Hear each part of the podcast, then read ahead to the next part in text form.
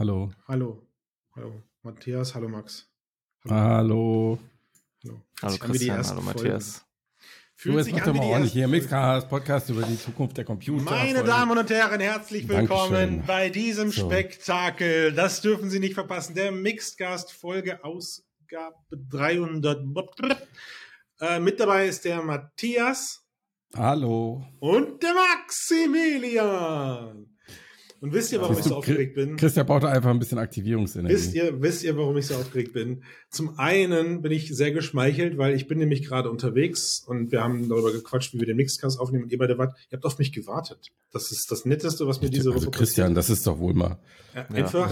Ja, also ich, so, ihr habt Natürlich warten wir auf dich, damit du deine Arbeit machst. Audio ist scheiße und du bist auf einem, du bist aus dem Hotelzimmer, aber wir wollen dich dabei haben. Ja. Und ich bin, das hat mich zu Tränen gerührt. Echte Liebe. In einem ja. anderen Universum, mit Sicherheit. Deine Augen, ah, okay, gut. Und, äh, und ich bin so froh, dass wir uns heute gemeinsam treffen, weil ich habe ganz viele Fragen an euch. Ja. Mhm. Weil ihr kennt das ja, neues Jahr, neue Vorsätze und mein, meine Vorsätze für dieses Jahr waren neben eine Geheimidentität gründen, ähm, der beste, der beste, Karaoke-Sänger in der Kölner Innenstadt zu werden, war auch unter anderem. Das ist einfach, ein, oder? Ein Computer, ja, ein Computerspiel zu entwickeln. Und das ist nicht so einfach, wisst ihr? Weil ja. Computerspiele zu entwickeln geht, also ist echt kompliziert und da braucht man ganz viele Akteure. Und äh, eine Person oder ein, eine, eine sehr wichtige, also sehr wichtige Fachkräfte in diesem Kreis sind äh, Menschen, die 3D-Assets erstellen können. Und ich kann das gar nicht. Hm. Und jetzt habe ja, ich mir gedacht, leider Pech, weil da wird sich nicht so viel ändern. Nee, ich, ho ich hoffe, schade. Weil ich habe eigentlich jetzt gedacht, so ich ich, ich hole mal ein bisschen Knowledge von The Decoder ja. und ja. unsere Seite, die sich nur um KI-Themen kümmert und keinen Podcast, Podcast hat. Doch einen sehr guten Podcast sogar, nur keinen wöchentlichen. Das stimmt, Podcast aber ja. ja, kein der aktuelle Themen behandelt. Ja, also schon auch aktuelle Themen, aber ach, ihr wisst, was ich meine.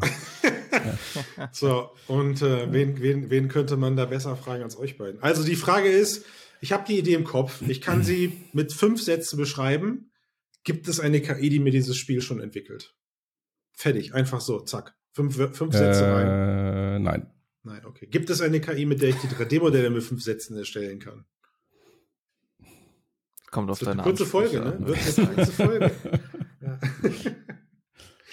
Kommt auf deine Ansprüche und deine Beziehungen an, würde ich sagen. Warum? Ja, weil es schon Modelle gibt, die das vielleicht in Ansätzen können, aber die Frage ist ja eher, ob du Zugang dazu bekommst.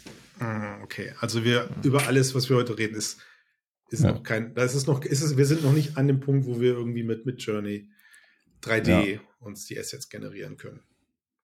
Nein, da sind wir noch nicht. Gut, immerhin, äh, also, immerhin schaffen wir Fakten und geben den Menschen so die Möglichkeit, relativ früh diesen Podcast zu beenden. Aber ja. reden, reden wir, reden ich wollte gerade sagen, bevor das passiert, sollten wir vielleicht. ja, genau. über die experimentellen Sachen sprechen, die ja. draußen sind. Also Hörer und Hörerinnen, die hier schon länger dabei sind, wissen ja, dass wir früher regelmäßig ähm, über KI gesprochen haben, bevor wir dann das Thema so ein bisschen auf die neue Seite ausgegliedert haben und ähm, auch den Podcast stärker auf XA fokussiert haben.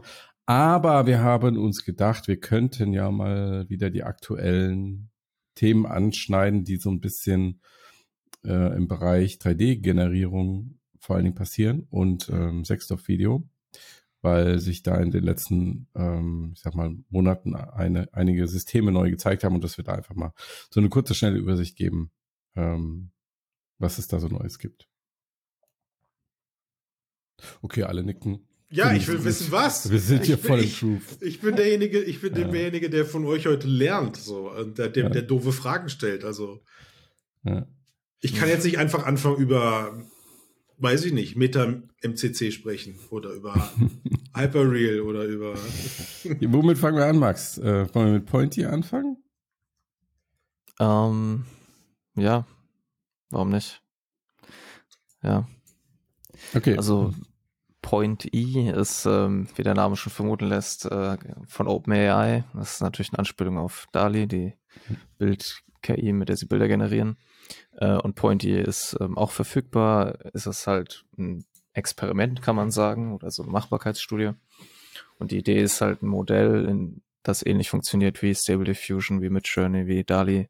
Das heißt, ich gebe einen Text ein und aus dem Text wird dann halt in dem Fall kein Bild, sondern 3D-Modell ähm, generiert. Und mhm. 3D-Modell meint hier genauer ähm, quasi sowas wie eine Punkte-Wolke in gewisser Weise. Die Ergebnisse sind, sag ich mal, erkennbar als das, was sie sein sollen. Mhm. Ähm, aber natürlich aufgrund des Ansatzes auch nicht jetzt super detailliert oder haben mhm. irgendwie schon die verrücktesten Texturen oder sowas. Äh, es ist letzten Endes ein, ja, eine Machbarkeitsstudie, die halt zeigt, dass, wo die Reise hingeht. Und für das Training haben sie allerdings auch, also wie es konkret funktioniert, werde ich jetzt, muss man ja nicht erklären, das ist so kompliziert irgendwie, aber so die Grundidee bei Point E ist halt, dass es zwei Modelle sind. Das erste generiert quasi aus der Beschreibung ein, ein 2D-Bild mehrere oder eins und meistens mehrere. Und das Modell versucht es schon in so einem gewissen Stil zu machen, der einfach zu übersetzen ist in ein 3D-Modell. Das macht das zweite Modell. Das nimmt quasi diese verschiedenen Ansichten, die vom ersten Modell generiert wurden und generiert daraus dann eben diese Punkte Wolke oder das 3D-Modell. Mhm. Hatten wir nicht, äh, war das nicht auf Pointy, wo wir auch schon eine VR-Implementierung ähm, gesehen haben? Ja. Zumindest mal auf Twitter, da gab es so eine Demo, wo dann jemand in einer VR-Umgebung stand und einfach per ähm, Sprachbefehl genau. ein Objekt beschrieben hat und das ist dann innerhalb kürzester Zeit in der VR-Umgebung aufgetaucht, weil ich glaube, genau. das war eine Besonderheit von Pointy, ja. dass es sehr schnell generiert. Mm, okay. Genau, es gibt schon ähnliche Sachen oder die, also auch Modelle, die 3D-Objekte generieren können, auch von Nvidia und so. Und was bei Pointy halt eben, wie du sagst, besonders auch war, ist, dass es halt sehr, sehr effizient läuft und sehr schnell ist. Hm. Ja. Okay, ich, ich meine, ich habe jetzt die Bilder vor Augen, die da damals gezeigt wurden. Du hattest gerade gesagt, sind alles, sie sind, sie sind erkennbar, diese Modelle. Und ja, wenn man sich die Bilder anguckt, es ist alles ein bisschen cartoonisch. Also man redet nicht von einer großen Texturierung oder so, sondern es werden eher Farbwerte den Punkten zugeordnet und aus der Gesamtkomposition entsteht dann, entsteht dann eine Form. Wiederum natürlich aus einer, drei, aus, einer, aus einer Punktwolke jetzt ein benutzbares Mesh zu machen, ist wiederum, das hat nichts mit der KI zu tun, das geht ja. Du hast ja. gerade beschrieben, aufgrund der Art und Weise, wie es funktioniert, sind diese Daten recht einfach oder sind diese Ergebnisse recht einfach. Also ist, mhm. was heißt denn, wie, wie, wie, es, wie es funktioniert? Ist da denn Aussicht drauf, dass das später besser wird? Also kann man einfach den Regler auf feine, feiner aufgelöste Punktwolke drehen und damit wird es immer besser? Oder was ist das Also in dem, in dem Fall ist es so, dass sie halt ähm, die Bilder, die generiert werden, aus denen dann ein anderes Modell diese 3D-Modelle generiert, hm. die sind schon quasi so, das Modell, was diese Bilder generiert, hat halt diesen Bias, dass es, dass die Bilder, die es generiert, halt wie so ein 3D-Rendering aussehen schon. Mhm. Ähm, was halt die Aufgabe des zweiten Modells dann halt einfacher macht. Das Klar. zweite Modell muss aber natürlich das auch lernen, wie das geht. Mhm. Und es lernt es halt da durch Beispiele. Mhm. Das heißt, du brauchst Beispiele, wo du halt ein fertiges 3D-Modell hast, schon, woraus es dann quasi lernen kann, ob es das mhm. richtig gemacht hat, zu rekonstruieren oder nicht. Und das mhm. schränkt diesen ein Ansatz halt letzten Endes ein, weil du halt, weil das bedeutet, damit du das besser machst, weil wir wissen so aus den letzten Jahren, dass die mhm. Modelle mhm. gerade, das sieht man bei Stable Diffusion bei DALI, das sieht man bei GPT-3, dass diese Modelle eigentlich dann erst diese hohe Qualität erreichen, wenn sie mit sehr, sehr viel Daten trainiert werden Die mehr können. Daten es gibt, ja. Genau, und bei Pointy ist das Problem halt, weil du angewiesen bist auf eine relativ eingeschränkte Daten mm, vor. Interessant. Also ich meine, jetzt, jetzt bin ich, jetzt, jetzt kenne ich keine absoluten Zahlen, aber aus dem Bauchgefühl heraus, hoffentlich stimmen wir alle zu, dass es weitaus mehr Bild, Bildmaterial, also weitaus mehr Bildmaterial als 3D-Material im Internet gibt, weil so alt ist das 3D-Zeitalter jetzt noch nicht und so. Noch, so, ist ja so, noch nicht Metaverse. So, ja, genau. Also der, der Witz an der Sache ist, wir reden davon, dass das 3D-Zeitalter demokratisiert wird oder werden soll. Und solche generativen KIs gehören da natürlich irgendwie zu. Aber jetzt wissen wir irgendwie, oder jetzt lernen wir, habe ich jetzt gerade gelernt, bei diesem besonderen Modell merkt man eben, dass die Trainingsdaten alle noch eher rudimentär sind. Also ist ja so aus meinen Worten beschrieben, was da ja passiert, so ein bisschen Reverse, Reverse Fotogrammetrie. Man erstellt sich selber Fotos und aus den Fotos heraus erstellt dann das zweite Modell irgendwie eine Punktwolke, indem es eben versucht, die Grundform zu erkennen. Und deswegen verstehe ich auch, wie du gerade sagtest, dass dieses Bild freigestellt, möglichst einfach in diese zweite KI überreicht werden muss. So. Genau. Ähm, ist das also denn ein halt Grundproblem, jetzt um schon ein bisschen vorzugreifen, ist das denn ein Grundproblem, mhm. diese fehlenden Daten, das sich durch alle 3D-KI-Systeme ja, also zieht? Genau, also was der zentrale Punkt bei Pointy in dieser Einschränkung ist, ist halt, dass dieses zweite Modell, was aus den 2D-Fotos 3D-Modelle generiert, mhm. das wird trainiert mit, mit Paaren aus Fotos mhm. und einem 3D-Modell, das zu diesen Fotos passt. Das mhm. heißt, und das ist halt natürlich ein sehr spezieller Datensatz, den du erstmal irgendwie bauen musst. Und das ist durchaus technisch möglich, aber die Frage ist natürlich immer, ist es finanziell lohnt sich das, hast du die Möglichkeit, mhm. diese Datensätze zu erstellen. Mhm. Und was quasi der große Fortschritt bei Stable Diffusion, bei GPT-3 und so war, ist halt, dass man einfach Daten aus dem Internet gesaugt hat, mhm. die bereits vorhanden waren, ohne die irgendwie groß aufarbeiten zu müssen und mhm. so viele davon vorhanden waren, dass es mhm. halt einfach trotzdem funktioniert hat und deutlich besser, als man dachte.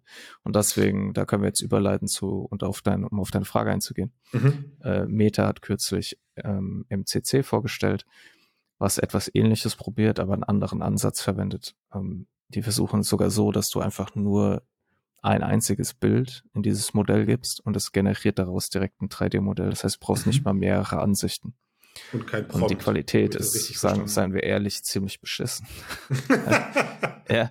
Äh, und genau, und es funktioniert bisher nicht über eine Textbeschreibung, sondern okay. es einfach, du gibst ein Foto rein und es macht daraus ein 3D-Modell, was ja auch super ist und es ist ja. auch leicht, so ein Modell mit einem Prompt-Ansatz zu verknüpfen. Aber das MCC ist deshalb interessant, weil es einen ganz anderen, also weil es dieses Problem geschickt angeht mit dieser Einschränkung der Trainingsdaten. Weil während mhm. Pointy halt eben diese Kombination aus Bildern und 3D-Modell braucht, nutzt MCC einfach RGB-D-Bilder. Das heißt, du hast halt einfach ein normales Foto mit tiefen mhm. Informationen. Mhm. Und die gibt's halt mittlerweile massig, dank iPhone 12. Mhm. Ja. Oder was auch super easy ist heutzutage, ist einfach mit einem anderen KI-Netzwerk tiefen Informationen aus Bildern abzuleiten. Ah, ja, ja, mit Callmap oder so. Ja. Und dadurch kannst du halt, und, und, und dadurch kannst du halt einfach, und du kannst ja auch Videos damit aufnehmen und so. Und so funktionieren auch Nerves halt.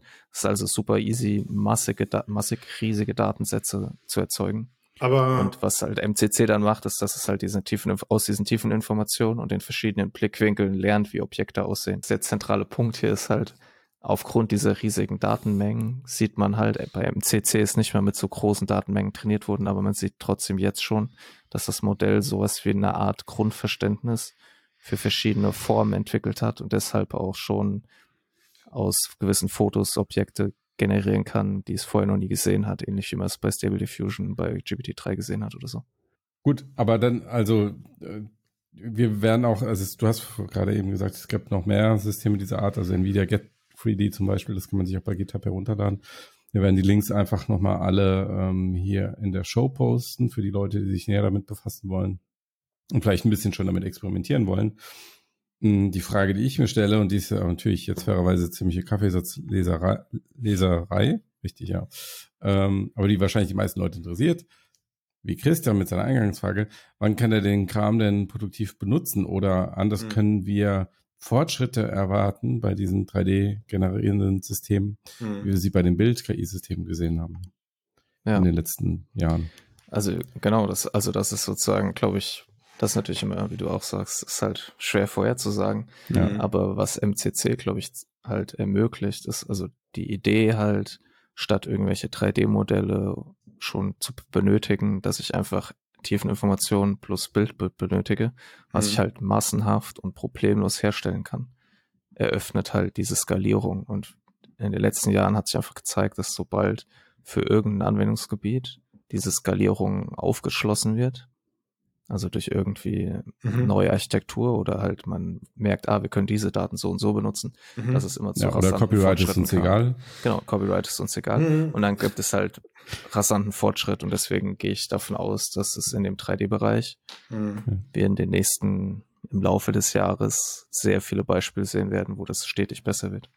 Mhm. Es ist, es ist auf jeden Fall der, der Bereich, bei dem es, also finde ich für mich persönlich viel interessanter wird als gerade bei der, bei der Bildgenerierung. Die Bildgenerierung ist irgendwie, die ist, war, die war plötzlich da und jetzt sieht man, hat ich zumindest habe so eine Midjourney und Dali Fatigue entwickelt und man, man sieht das halt sehr viel und es wird irgendwo auch produktiv eingesetzt, aber sagen wir mal, in, in eher, eher für konzeptionelle Geschichten und wenn man darüber nachdenkt, dass aber ähm, so diese 3D-Welten oder dass solche 3D-Sachen ja unsere Zukunft irgendwie mit dominieren sollen über, über das, was gerade rund um dieses Metaverse kreist, dann sind, dann sind solche generativen KIs, die dann am Ende solche Welten schaffen, essentiell für das, was wir das Metaverse irgendwann mal nennen wollen. So. Da, da hilft einem ein DALI nicht. Was ich interessant finde an dem aktuellen Prozess ist, so wie du ihn gerade beschreibst, habe ich, habe ich in mir gespürt, ha, das ist ja schon doof, weil ich hätte ja lieber gerne einfach nur einen Textprompt und werde dann mit vier Modellen überrascht und suche mir das Schöne aus. Die Tatsache, dass ich dem Modell erst ein, erst ein Bild liefern muss, ist ja irgendwo, sagen wir mal, im kreativen Prozess eine zusätzliche Hürde. Aber zumindest in der aktuellen Form genau der Prozess, wie in vielen Bereichen 3D-Design funktioniert. Also ich habe einmal erst eine Konzeption, eine Konzeptzeichnung vielleicht und diese Konzeptzeichnung zeichne, zeige ich einer Person, die daraus ein 3D-Modell macht. Das Interessante dabei ist, jetzt hast du gerade gesagt, Meta-MCC entwickelt ein Verständnis, richtig? Ähm, für, die, für die Dinge. Aber wie, wie kreiert es dann, und Entschuldigung, Verständnis, ich habe gerade, die Hörer und Hörerinnen haben es nicht gesehen, aber Nein, mit den Augen gerollt. ähm, aber wie, wie generiere ich denn dann Dinge, die es eben nicht real gibt, frage ich mich gerade. Also wie baue ich eine mhm. surreale 3D-Welt aus Dingen, die Leute noch überraschen und nicht aus Kaffeemaschinen, Bechern und Rubikwürfeln? Ja, also ich, ähm, also erstmal, wenn wir uns kurz zurückerinnern an Point E, da war das ja mhm. auch so, dass zwei Modelle daran beteiligt waren. Eins, was quasi aus einer Textbeschreibung ein Bild macht oder mehrere mhm. Bilder und eins, was aus diesem Bild ein 3D-Modell macht. Mhm. Das heißt, es ist nicht weit hergeholt zu denken, dass es relativ easy wäre, genau das gleich mit MCC zu machen. Ja.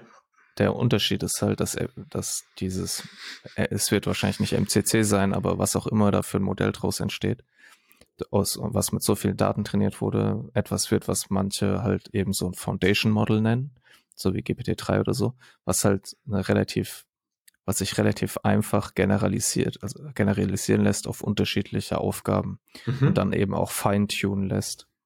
Und also das heißt, du, wenn du zum Beispiel jetzt dir vorstellst, du hast eine sehr spezifische Vision als Künstler oder als Künstlerin für dein, mhm. deine 3D-Welt und du hast deine eigenen Designs und sowas, wäre es quasi meiner Meinung nach kein großes Problem, dieses mit sehr, sehr vielen Daten trainierte Modell mhm. als Grundlage zu nehmen, das fein zu tunen mit deinem Stil, mit deinen Ideen.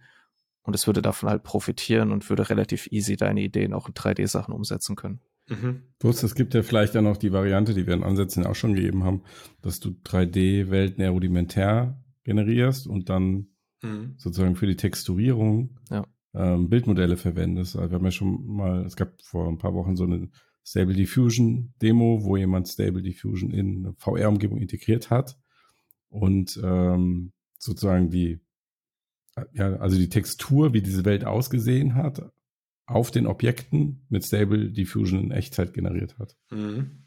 Es war noch nicht alles so stable. aber. So sehr viel Diffusion dabei. Ähm, ich glaube, da gibt es einfach verschiedene Wege zum Ziel. Die Frage ist, das, was Max jetzt gesagt hat, die Frage der Skalierung vor allen Dingen, die halt jetzt bei 3D anspruchsvoller äh, zu sein scheint. Ähm, ich habe gerade jetzt noch überlegt, wo du das erzählt hast, könnte man nicht auch anfangen, ähm, 3D-Modelle auch synthetisch zu generieren und mhm. diese dann wiederum fürs Training mhm. hochwertigerer 3D-Modelle, generi generativer äh, äh, 3D-Modelle zu benutzen.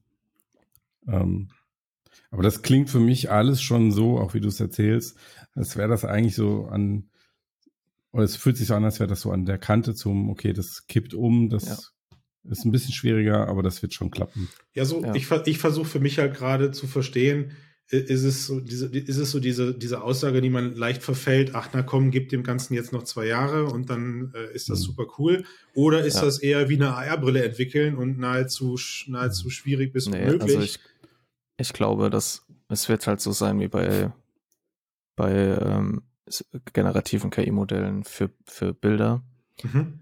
wo man ja auch sagen kann, es hat auch quasi, es hat halt sehr, sehr viele Bilder gesehen und am Ende reicht es halt, um die meisten Menschen erstmal davon zu überzeugen, dass das, was sie dort sehen, sie so vorher mhm. noch nicht gesehen haben. Mhm. Das kann halt quasi unterschiedliche Stile reproduzieren, es kann Stile mischen, es kann weirde Objekte erzeugen, die vorher noch nie jemand sich ausgedacht hat.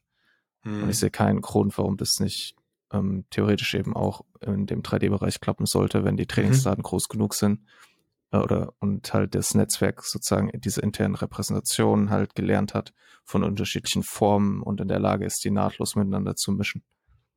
Hm. Matthias, du hast gerade das Stable Diffusion Projekt, dieses Experiment angesprochen.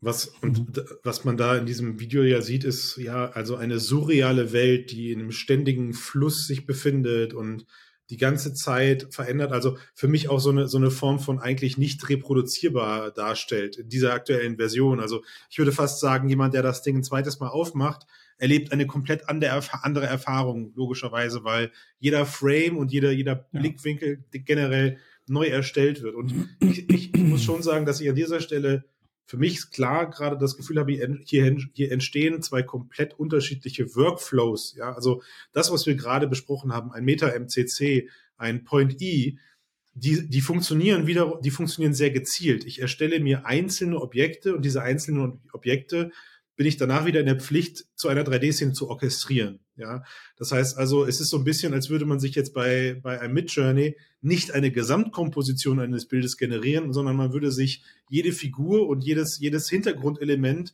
einzeln generieren können, weil zu mehr ist ein Midjourney nicht möglich. Und danach muss ich mich aber in Photoshop hinsetzen und selber daraus eine Collage machen, die dann am Ende ein gesamtes mit eine gesamte Midjourney-Komposition ergibt. Also versteht ihr, worauf ich hinaus will? Während bei Midjourney ich ein Bild beschreibe und da reichen ja teilweise wenig Wörter aus und bekomme eine gesamte Komposition, sehe ich bei diesen 3D-Modellen gerade eher einen, einen für mich hilfreichen Ansatz zu sagen, hey, ich, äh, ich bin, ich kann total damit leben, wenn ich viele Einzelmodelle erstelle und die zusammensetzen muss, aber mit dem Prozess, den ich gerade in Midjourney erklärt habe, also ich muss mich dann plötzlich an ein Bildbearbeitungsprogramm setzen, wird natürlich klar, wie absurd weit das dann davon weg ist, dass das viele Leute nutzen, weil sich in einem 3D-Programm eben hinzusetzen und eine coole Szene zu bauen, ist halt nicht ohne, selbst wenn ich 3D-Modelle am Fließband generiert bekomme.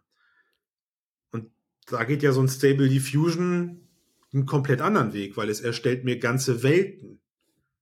Mhm, in dem Fall hat es natürlich nur ein Overlay letzten Endes dargestellt. Ne? Also es erzeugt ja nur 2D-Bilder, mhm. äh, ähm, die es als Texturen über 3D-Modelle macht. Und es ist, aber ich glaube, es ist auch nicht ähm, es ist es, glaube ich, wie bei Stable Diffusion am Ende oder bei anderen Pro äh, Modellen halt so, dass es immer darauf ankommt, was man für Ansprüche hat und dass halt mhm. so, ich glaube, Menschen, die sich wirklich hinsetzen, sich wirklich Zeit nehmen, am Ende halt oft noch was schaffen, auch unterstützt durch solche Systeme, das halt mhm. halt nochmal irgendwie krass ist und uns irgendwie wowt und geil funktioniert.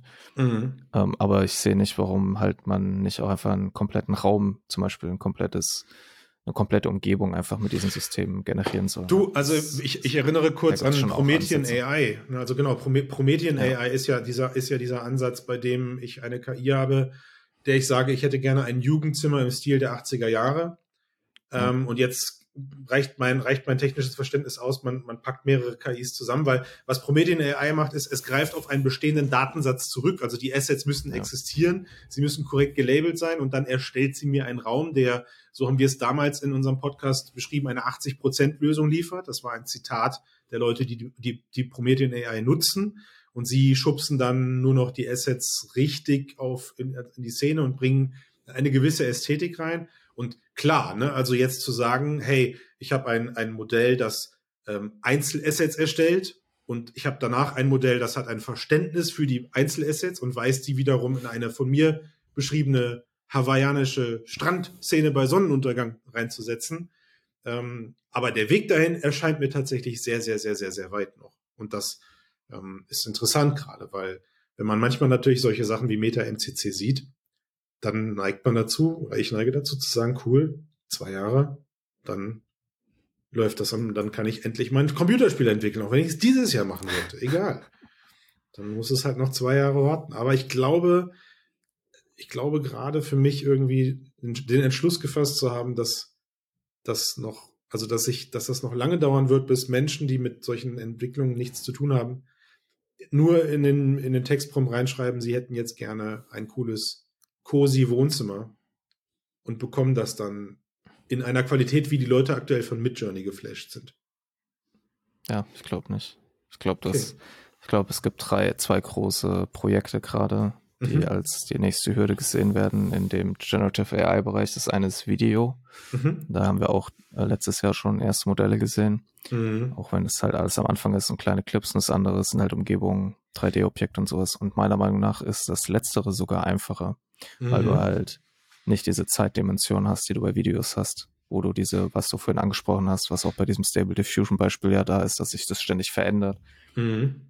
Und aber wenn du einfach eine statische 3D-Szene erzeugst, musst du nicht darüber nachdenken, wie sieht die in einer Sekunde aus, in der nächsten Sekunde, in der nächsten Sekunde, weil die sich halt nicht verändert. Okay, das, das heißt, wir, wir hören gerade raus, es wäre schon einfacher, 3D-Objekte zu entwickeln, dann eine virtuelle Kamera zu positionieren und damit das Video zu faken, weil dann habe ich eine, eine persistent, einen persistenten Bildeindruck. Boah, Riddle solved. Ja. Ja, Matthias reibt sich die Kopf. Christian, so einfach ist das nicht. Halt Augen, halt doch, halt doch den Mund. Nein, who knows? Also keine Ahnung. Ich denke, da gibt's ähm, verschiedene Wege, ja.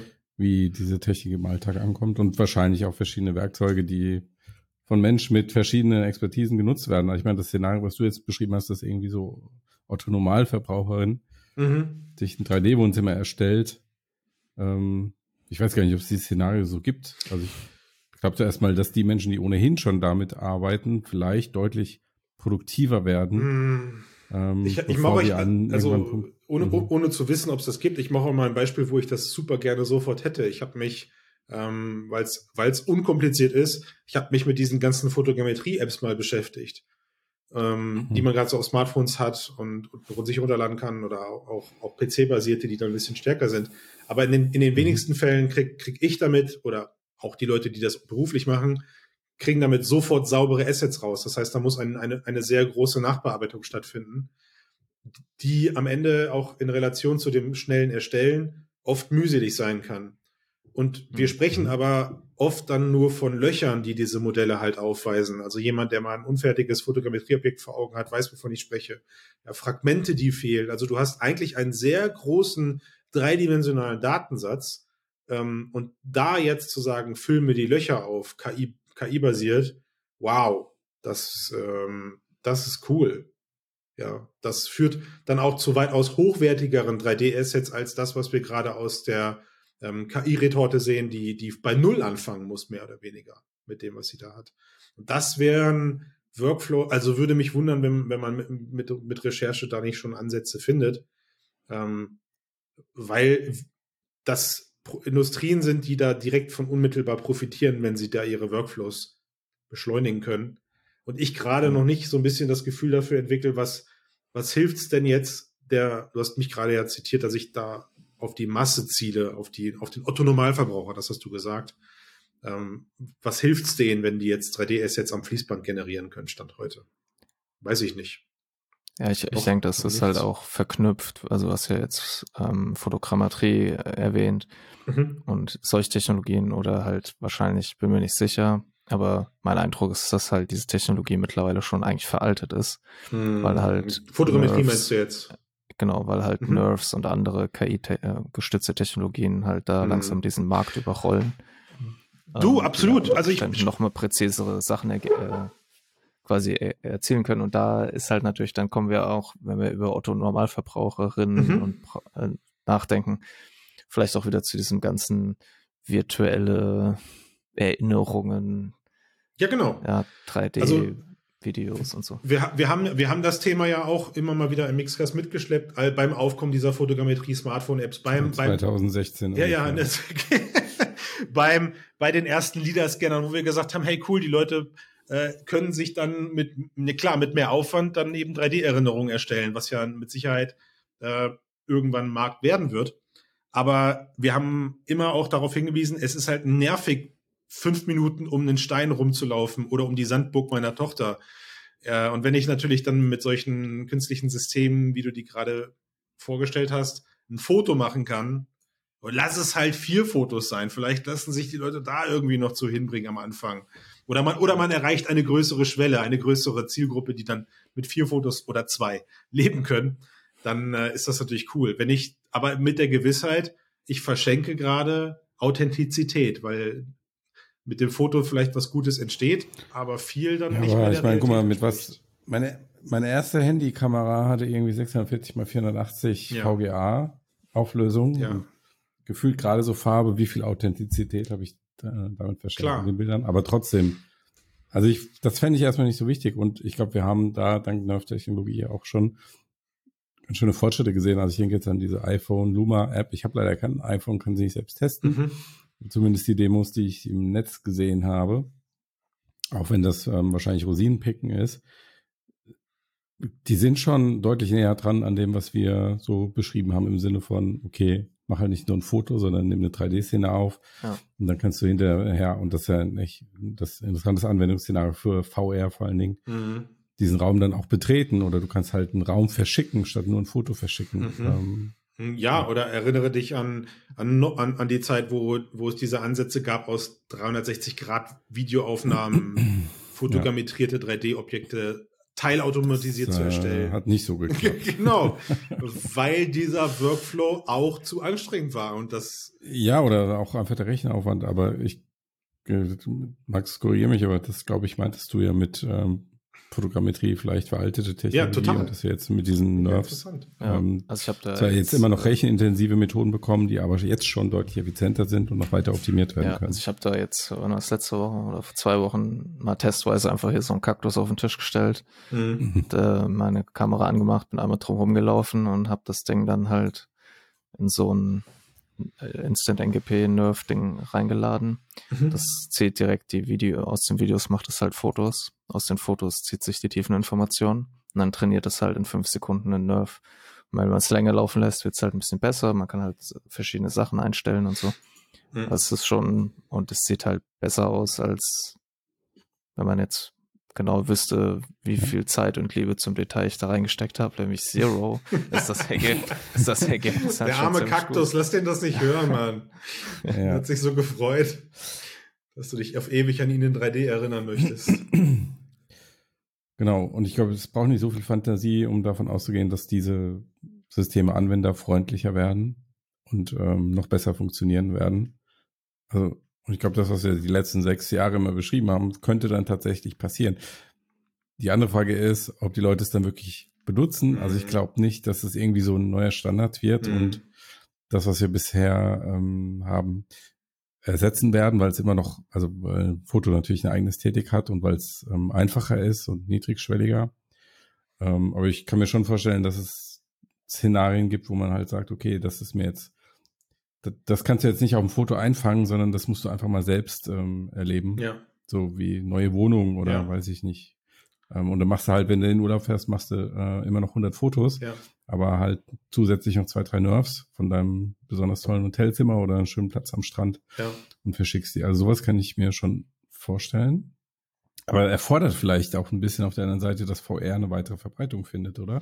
Naja, du das hast, ist ja schon das ultimative Abspielgerät. Oder dafür, ich auch. So 3D-Szenen am Handy anzugucken. Als du gerade über die, so als, als, du gerade über die Fotos gesprochen hast und äh, dass die halt einfacher oder weiter zu verbreiten sind, ist genau der Punkt irgendwie. Die, die Geräte, um sich ein Foto in einer immer gleichbleibenden guten Qualität anzugucken, sind halt verbreitet. Nämlich das Smartphone. Mhm. Ich kann mir ziemlich sicher sein, dass Fotos, so wie ich es bei mir wahrnehme, werden das auch alle anderen Leute, denen ich es schicke, wahrnehmen.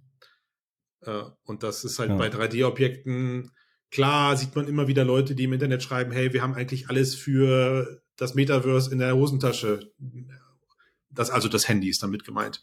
Und ähm, trotzdem. Er sagt sowas ins, wer schreibt sowas ins Internet? Trotzdem, trotzdem sind äh, Matthew Ball, der Metaverse-Buchschreiber, hat das so. tatsächlich mhm. in einem relativ großen Blogpost von sich gegeben. Ähm, okay. Na gut, der muss es wissen. Und und wir haben, wir, wir sehen da keine, wir sehen da keine explodierende 3D-Datennutzung. Auch diese, auch diese 3D-Fotos, die es auf Facebook gibt, haben jetzt nicht, sind jetzt nicht so durch die Decke Ach, geschlagen. Stimmt, das war auch mal eine Phase. Sind jetzt nicht so durch die Decke geschlagen, dass jeder nur noch diese ja. Fotos in diesem Wubble 3D macht. Ne, macht das überhaupt noch jemand? Ich war so lange nicht mehr auf Facebook. Na, du wirst ja mittlerweile beim Hochladen eigentlich automatisch gefragt, weil gerade auf in der, gerade in der iPhone-Welt, du seitdem du diese Doppellinse drin hast, also es braucht noch nicht mehr den Tiefensensor, sondern ja. reicht die mhm. Porträtlinse aus, wird das Bild halt immer mit zwei Linsen aufgenommen und dadurch kann dieser kleine 3D-Effekt da schon integriert werden. Und in den meisten Fällen ja, wirst das du war gefragt. halt auch eher ein Gag, also muss man, ähm, glaube ich, nicht vergleichbar mit dem, was man mit wirklichen 3D-Szenen machen kann. Ja, ja also ich denke, das halt. Das wäre ein bisschen so wie 3D-TV versus VR. ja. ja, ich denke auch, dass ähm, die Technologie halt auch in anderen Bereichen eingesetzt werden wird. Also mhm. halt gerade auch in, in irgendwie im Film, hm. ja, Kurzfilme, irgendwelche Erfahrungen, du halt irgendwie, ich meine, dieses Versprechen gibt's ja schon seit Jahren, aber die Technologie entwickelt sich halt langsam so weit, dass man sagen kann, das ist halt letzten Endes nicht mehr so, ich brauche nicht 25, also so ein, so ein mega Kamera-Rig, was ich halt irgendwie mm. mit drei Pickup-Trucks erstmal mm. dahin fahren muss und so, sondern ich habe halt meine üblichen Kameras, nehme vielleicht ein paar mehr Blickwinkel auf und lasse das halt durch ein Netzwerk laufen. Und dann habe ich meine irgendwie Sextop-Videos oder vielleicht sogar irgendwann volumetrische Videos, wo ich durchlaufen kann. Mhm. Und ja, dann sind, dann ist wieder das Henne-Ei-Problem natürlich da, aber ähm, Ach, bis, dahin, alle, bis dahin sind. Bis dahin die Apple-Brille. Genau, und, und ja. Mojo, ja. und Mojo Vision ist auch wieder zurück und hat dann, hat dann eine Farb, Farbkontaktlinse im Petto. Und ja. Der Einzige, der trotzdem nicht dabei sein wird, ist Microsoft. Ach komm, war schon, war, wir waren doch schon fast raus, Matthias. Okay, Wir waren doch schon fast. Aber du wolltest nicht über, du wolltest in diesem Podcast über die Zukunft der Computer nicht drüber sprechen, dass Microsoft Allspace gekillt hat. Oh, Drama. Allspace. Wie, wie oft, wie oft haben wir über Allspace ähm, in diesem Podcast gesprochen? Dreimal, ich habe nachgezählt. Also seit 2017 nicht mehr so oft, ja. aber davor bestimmt ziemlich oft. Ja. ja. Für die Leute, die es nicht kennen, Allspace VR ist eigentlich sowas wie ähm, die Ur-App für Social VR-Anwendung. Gab es irgendwas, was noch vor Allspace war? Also bestimmt irgendwas Kleines, Boah. aber zumindest was die erste, die irgendwie so einigermaßen ähm, Traction bekommen hat. Hm, damals. Sagen, und die, und das hat sie auch. Aber die haben eigentlich nur so richtig Traction bekommen, weil Microsoft sie gerettet hat, oder? Ja, also Microsoft hat sie gerettet, weil sie an, auch einigermaßen bekannt waren. Genau, aber du hast recht, sie haben natürlich, sie, hat, sie sind halt einfach gestartet, äh, Venture Money und dann kein Geschäftsmodell gehabt. Jeder hat gedacht, VR explodiert und dann kommen die Nutzer und dann können sie schon irgendwie die zu bezahlen bewegen. Also, war halt alles nichts, die wären fast pleite gegangen. Mhm. Und dann hat Microsoft sie gekauft. Ja, und was hat Microsoft damit Allspace Ich, ich glaube, das war das Beste, was das, irgendjemand? das war das Beste, was Allspace je das passieren Das war schon das konnte. Todesurteil. Nee, das war das war für die für die Leute, die es damals aus dem Boden gestampft haben, wahrscheinlich das Beste, was Allspace je passieren konnte. Ja, das mit Sicherheit, ja. ja. Äh, also für die Leute, die es gegründet haben, ja. Naja, also äh, das Kuriose ist ja, mich hat Allspace die letzten Jahre schon immer wieder begleitet, weil ich tatsächlich mitbekommen habe, dass es im, im Business-Bereich so also noch vor dem Metaverse-Hype von manchen Unternehmen dann doch als so Protoverse-Innovationsprojekte hergenommen wurde, weil du dir da halt relativ gut eigene Welten erstellen konntest. Und ähm, neben, neben einem Spatial I.O., was es halt ja jetzt auch also mittlerweile zu einer richtigen guten Referenz geschafft hat, konntest du bei Allspace halt sehr gut Custom-Content hinterlegen. So. Universitäten haben das viel benutzt, ne? aber klar, nichts, was in irgendeiner Form, glaube ich, groß, groß zur Monetarisierung beigetragen hat. Ja. Ne? Ähm, aber ich, ich muss, ich muss aber direkt vorwegnehmen, und die Frage, also seht ihr das gerade als Drama an? Und ist das irgendwie, ist das für euch irgendein Zeichen? Weil, ich, ich formuliere direkt mein Weil, ich glaube, dass das keine Rolle spielt, dass, also das ist kein schlechtes Signal, weil das, was gerade wir sehen, eigentlich in Mesh aufgeht. Und zwar irgendwo in schickerer Form. Meinst du? Total, okay, total. Also, ich, also ich, ich, kann ich jetzt nicht, also das Team schreibt, dass, dass die entwickelte Technologie in Mesh aufgehen würde, mhm. okay. Naja. Kann ich jetzt nicht beurteilen, da ich finde auch Mesh an sich irgendwie zu vage. Weißt du aus irgendwelchen konkreten Projekten, wo? Gibt es, ja. Also wir haben, also wir haben okay. jetzt, wir haben jetzt vor kurzem, ich weiß nicht, ob vor einer Woche oder vor zwei, hat ähm, das World Economic Forum in Davos. Mit Microsoft Mesh eine, also sie nennen es eine riesengroße Metaverse-Welt angekündigt, also eine, das Global mhm. Collaboration Village, so nennen die das. Und äh, das ist halt mit, mit einem riesen pompösen Aufgebot an Firmen, die da mitmachen. Also alles, alles, was irgendwie gerade so aus dem Tech-Bereich Rang und Namen hat, macht da irgendwie mit. Ohne dass sie jetzt aber konkrete mhm. Fälle direkt gezeigt haben. Und das Ganze wurde untermalt mit bildhaft schönen 3D-Aufnahmen aus Microsoft Mesh. Mhm und im Prinzip, mhm. also ich will jetzt nicht sagen, dass das jetzt Zukunft hat, aber im Prinzip sah das halt aus wie, jo, das ist jetzt halt ihr Allspace nur in schön. Es ist irgendwie nur logisch, dass sie Allspace halt abschalten. Ne, weil sie mit mhm. dem Ding halt weiter. Von den 38 angemeldeten Personen waren alle, alle fünf sind gekommen. Ja, genau. Nein, ne? okay. Aber, Gut, aber ein, also schenke ich dir, ja, aber ja, ein, ich meine, Allspace. Ein Problem, das, ein war, Problem, Entschuldigung, lass mich den Satz noch zu Ende bringen mit deiner ja, Teilnehmerzahl. Sorry. Ein Problem, das ein Allspace ja vorher auch schon hatte, ne, und auch, auch ja. andere digitale Welten hatten, so.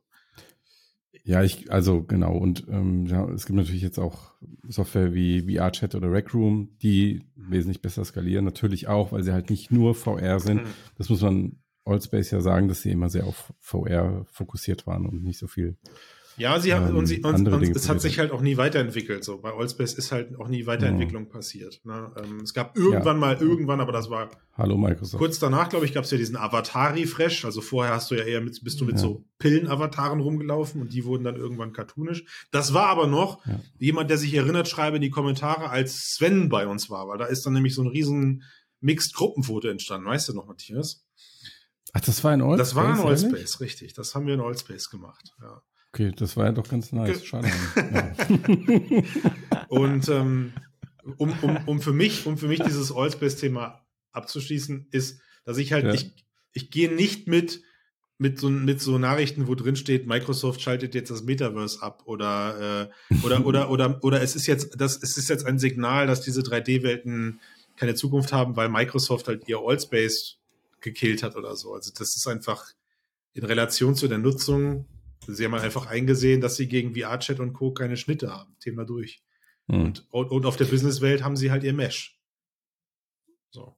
Ja, denke ich schon, dass das hinkommt. Aber also ich glaube auch, dass jetzt ähm, bei Microsoft ja noch mehr Sachen passiert sind. Also sie haben ja nicht nur Allspace Richtig. beendet, ja. sie haben auch ihr Mixed Reality Toolkit Entwickler ähm, ähm, rausgeworfen. Ähm, Sie haben gerüchteweise die Arbeit an dieser militärischen HoloLens zurückgefahren, also das, die, das Team reduziert. Mhm. Was ja sowieso schon ein problematisches Projekt war, wo im Raum steht, ob sie das, äh, diesen Vertrag, den sie mit dem Militär geschlossen haben, so erfüllen können. Es gab immer wieder Leaks aus dem HoloLens-Team, dass es für das Produkt keine richtige Roadmap mehr gibt. Ähm, wir haben, glaube ich, eine offizielle Äußerung gehabt von Microsofts aktuellem XR-Chef, der gesagt hat, ähm, also es könnte ein Update für die HoloLens Hardware geben. Ähm, das, wie lange ist das Gerät jetzt am Markt? 2018, ja. glaube ich, 2017, irgendwie so. Also schon ein paar Jährchen, wo eigentlich jeder jetzt wartet, okay, Microsoft legt irgendwie die Karten auf den Tisch. Und HoloLens 3, ähm, genau, die technischen Probleme, die da halt vorliegen. Ähm, ja, und sie haben halt, was für mich auch immer noch ein Zeichen ist, ähm, auch wenn man das natürlich anders sehen kann, ähm, ihre Office-Produkte schon für Metasoft Hardware angekündigt, was für mich zeigt, also natürlich ist es ihr Geschäftsmodell, ihre eigene Software auf anderer Hardware anzubieten, aber ich glaube, in so einer frühen Phase, wenn sie wirklich glauben, würden ähm, XA-Hardware-Markt würde krass skalieren und sie hätten mit Office, was in jedem Unternehmen quasi auf der Welt benutzt wird, halt so eine echt Killer-App fürs Büro, dass sie die nicht so einfach hergeben würden an einen potenziellen Wettbewerber, wenn sie da wirklich Pläne hätten, irgendwie groß zu skalieren. Das ist halt so, wenn man so ein Bausteinchen aufs andere setzt, hat man nicht den Eindruck, als hätte Microsoft ähm, noch stark Interesse an diesem ganzen Mixed Reality-Themen. Auch weil sie natürlich ein bisschen in Richtung AI shiften. Lass mich mhm. den Gedanken noch zu Ende mhm. bringen. Äh, mit OpenAI, die Investitionen, die sie da machen, zum einen und zum anderen musst du überlegen, wo wir herkommen. Wir kommen aus einer Phase, 2016, 2017, wo Nadella sich auf äh, die Bühnen gestellt hat und gesagt hat, ähm, Mixed Reality ist die, die Zukunft der Computer. Mhm. Also nicht kein Zitat, aber so ungefähr.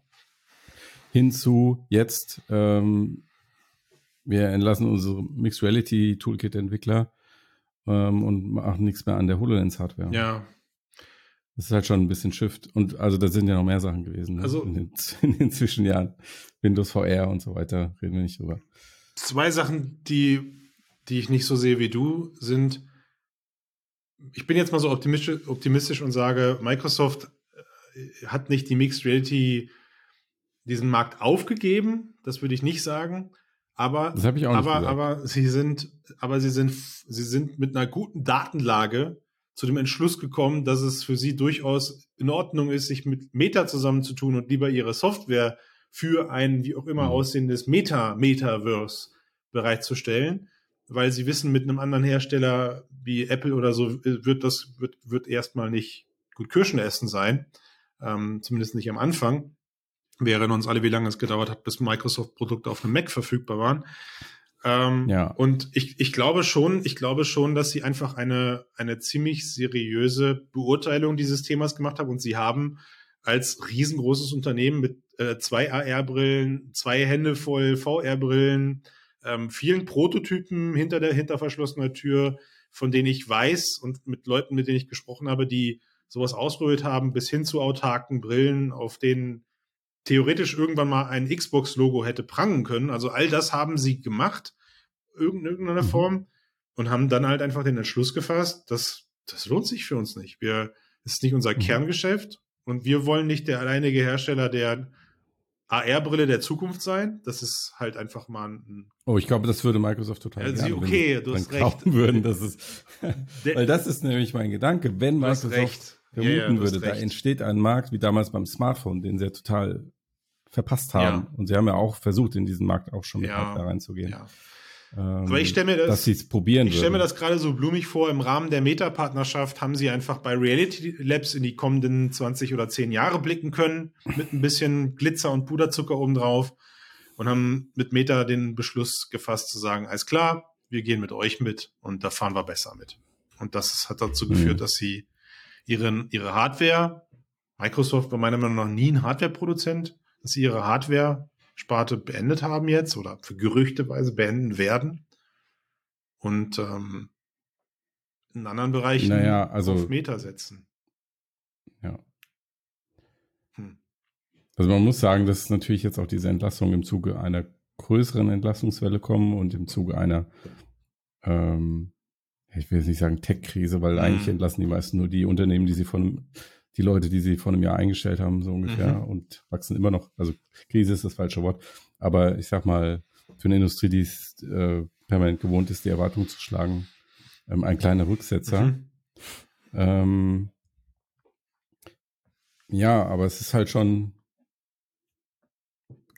gefühlt gab es bei Microsoft lange keine Ankündigung mehr, die in, nicht nur gefühlt, also es gab bei Microsoft lange keine Ankündigung mehr, die so in die andere Richtung. Ja, und deswegen finde ich es halt irgendwie nicht schlimm. Also für mich war Microsoft schon länger, ja. schon länger kein treibender Player mehr in diesem Bereich. Genau. Und das ist jetzt einfach die Quintessenz, die man irgendwie hat langsam kommen sehen. Aber es war jetzt nie darauf zu wetten, dass von denen dann noch riesengroße, super mega Beiträge für eine wie auch immer aussehende X-Reality-Zukunft kommt. Was schade ist. Natürlich hätte ich lieber gerne Ankündigungen. Vielleicht warten alle nur auf Vielleicht Apple. hätte ich lieber gerne Ankündigungen gelesen, dass statt das Geld in ChatGPT in, äh, in ein, in ein Metaverse-Unternehmen gesteckt wird oder in ein 3D-Unternehmen gesteckt wird. Aber ja. solange sie Epic Games zum Beispiel nicht kaufen, ist die Welt nur in Ordnung für mich. Dürfte schwer werden. Ja. Gut. Ja, Max, was ist los? Du willst gar nichts dazu sagen? Ja, doch, also ich glaube, dass also, sie, ähm, Dankeschön. Also meine Vermutung ist, dass äh, Microsoft einfach dazugelernt hat ja. und äh, weiß, dass es halt, wie Christian auch sagt, halt sinnvoller ist, den Weg zu gehen, den sie jetzt gehen, statt halt, also ich glaube, es gibt wenige Unternehmen, die so viel Erfahrung darin haben, irgendwie in irgendwelche Märkte zu preschen und dann quasi am Ende als Verlierer dazustehen. Und glaub, ich zähle alles auf, was dir spontan einfällt. Wir, ja. spielen, wir spielen das Microsoft Fail Bingo. deswegen glaube ich, ähm, dass es halt wahrscheinlich ähm, eine intelligente Entscheidung ist. Und ja, vielleicht sieht man nochmal eine HoloLens 3. Who knows? Was, Aber, was, was genau ist die Entscheidung? XA-Hardware sein zu lassen, meinst du? Ja, also ich meine, man hat ja auch gesehen, dass sie halt mhm sie hatten ja irgendwie mit HP Reverb und es gab ja noch eine ja. andere halt dieses Projekt und sie hatten ihr eigenes Ding und so, aber das waren teilweise gute Brillen, aber man hat schon so gemerkt, dieses ganze dazwischen geschaltete Windows Reality Zeug, das hm. stört eher nur mhm. und so. Mhm. Also es war halt so, ich will jetzt nicht sagen so wie immer, aber es war halt schon sehr Microsoft. Und mhm. ich glaube, sie haben das halt, wie Christian auch sagt, ich denke, sie werden da halt einfach auf die Zahlen geschaut haben werden sehen, so, okay, und vielleicht könnte man auch argumentieren, dass sie generell so ein bisschen so ein Shift in den letzten Jahren gemacht haben hin zu so einem Unternehmen, das eher Services anbietet und Software anbietet, mhm. ähm, auf unterschiedlichen Plattformen halt und in die Cloud geht und Halt ja. mit der, keine Ahnung, mit Xbox und so weiter und so fort. Was ihnen. Ich denke, Cloud und AI sind, ist der Wachstumshorizont, den sie ausgemacht mhm. haben. Also, was du gerade sagst, ne, diese Entscheidung und die sie jetzt treffen, was ihnen in der Vergangenheit mit Sicherheit viel Geld gekostet hat, also den Smartphone-Markt nicht zu besitzen, ähm, im Konsolenmarkt ist gerade auch schwierig ähm, mit, mit der Plattform, die sie da momentan betreiben. Äh, aber das heißt, in Summe heißt das nicht, dass es diesem Unternehmen auch nur ansatzweise schlecht geht. Sie haben halt nur keine Aktien im Smartphone-Markt hinbekommen oder in sonstigen ja, hätten sie aber gerne ja, gehabt. Natürlich ja, hätten sie es gerne gehabt. Aber ja, hier möchte ich jetzt nochmal natürlich auf die Ironie hinweisen, dass das Unternehmen, das Clippy und Cortana hatte, mhm. jetzt mhm. im Prinzip Geil. 50 Prozent oder 49 Prozent von OpenAI vermutlich besetzt. Der ist gut. Halt kaufen ja, der ist gut. ChatGPT anbietet. ja, der ist gut, ja. Hm, schade, Chance vertan. Also wer weiß, naja, vielleicht aber dann, sehen wir doch noch eine HoloLens 3 und das ist dann das beste Produkt aller Zeiten. Die ist, äh, wird von ChatGPT 2 generated. Ja. Einfach aus einem 3D. Erstelle mir, erstelle mir Mach mir eine HoloLens 3 ja, ja, und dann bam, kommt die. Erstelle mir ein, eine Bau So wird das laufen. Krass. Aber da muss man ja muss man wirklich jetzt schon echt hoffen, dass Apple was macht. Mhm. Weil wenn Meta als einziger Big Tech mhm. oder vielleicht bald Mid Tech Player mhm noch in ernsthaft in harte XA-Hardware macht, mhm. ähm, wird das schon ein bisschen. Ich weigere mich, ich weigere mich ja über diese, weil die, die anderen, wenn es nicht. Ich weigere mich ja über die Samsung und so, wenn es nicht reißen. Du meinst, du meinst, du meinst, als Riesenplayer am Markt dann aktiv zu sein und diese VR-Branche mhm. voranzutreiben. Werden sie nicht, wird Sony nicht aktiv sein. Naja, im Konsolen- und Spielebereich glaube ich schon. Ja, aber der ist ja verhältnismäßig ähm, klein halt zu das, was wir erreichen wollen. Ja, ja. Also äh, zumindest nicht mit dem Anspruch und mit den Investitionen, die okay, äh, Meta macht, was wir erreichen wollen. Das ist eine Formulierung. äh, ja, gut. Company Man. Alle, alle, alle nee, aber laufen schon, mit Brillen rum, alle laufen in einem äh, Ready Player One Universum rum. Das, das, das, ja. das ist der Ziel. Den ich dachte, deswegen mache ich diesen Podcast hier seit fünf Jahren mittlerweile, um irgendwann dabei zu sein ja. und zu sagen, ich habe es kommen sehen seit 2015. Ja. Mann. Ja. Na, ich glaube, es braucht einen zweiten Markt Treiber, ja. Äh, so in der Größenordnung eines Apple. Ähm, es ist halt seltsam, dass. Nicht, weil ich Angst davor hätte, dass dann alles irgendwie das Metaverse Meta ja. wird, sondern weil ich glaube, wenn Meta das alleine machen muss, wird es einfach nicht ausreichen. Ja. Ist halt, ja ist halt seltsam, dass Microsoft das Handtuch in dem Moment wirft, wo, äh, wo es einfach aus Zufallsrechnung irgendwann mal passieren muss, dass von Apple sowas kommt. Ne? Und ich weigere mich, ich weigere mich über diese Apple-Gerüchte zu sprechen, aber ich habe, ich habe, ich hoffe mittlerweile, dass das, was Bloomberg da berichtet, einfach, also Apple einfach gerade die voll trollt. Ich glaube, das ist der größte Troll der Weltgeschichte. die Leute, die Apple gerade, die von die, die Leute. Nee, von, das ist das Apple Car. Die, die, Leute, die bei Apple gerade sitzen und Bloomberg mit Fake-Infos versorgen und äh, mhm. das ist der, das ist der größte Troll der Weltgeschichte, hoffe ich. Uh, uh, uh. We'll see. Ja. Vielleicht ist es auch einfach nur eine Quest Pro für 3000 Dollar. wo der Akku mit Augen außen wo der, drauf. Wo der, und der Akku in der Hosentasche landen muss, mit Kabel ja. verbunden. Genau. ja. Aber dafür exklusiv. Aber ich allein wegen oh, allein wegen des Gerüchts mit den mit dem Außendisplay mit den Augen drauf will ich dieses Gerät sehen. Ich will, dass das existiert, weil ich will sehen, wie sie das gelöst haben, ohne dass es unfassbar peinlich Ach. ist. Und das ist bestimmt irgendwie möglich. Mir fehlt die Fantasie, aber ich will aber, sehen. aber das Internet wird ja dafür sorgen, dass keine Woche nachdem das Headset auf dem Markt ist, du plötzlich deine Augen wie Wobbelaugen hin und her schippen, schippen kannst. Oder, oder sie mit, ich meine, ey, das, dieses iBeer, diese iBeer-App von damals wird dann ein Revival haben, weil du kannst dann mit Kippen, kannst du dann im Außendisplay das Bier nach links und rechts schwappen lassen, wie es dann deine Augen immer weiter auffüllt oder so. Oh, Boah. Nein, also wie ja, gesagt, der größte Troll der Welt. Ich möchte nicht darüber sprechen. Wir sehen dieses Jahr keine Apple, Apple Feuerbrille. Gut. Ja. Ähm, eine Sache noch. Ich habe vor diesem Podcast sehr viel grünen Tee getrunken. Ja. Ich begrüße das, weil ich nicht und ich habe Riesenhunger. Riesenhunger. Gut. Dann wird es ja, Zeit. Es wird Zeit. Tschüss. Bis dann. Ciao. Ciao. Danke.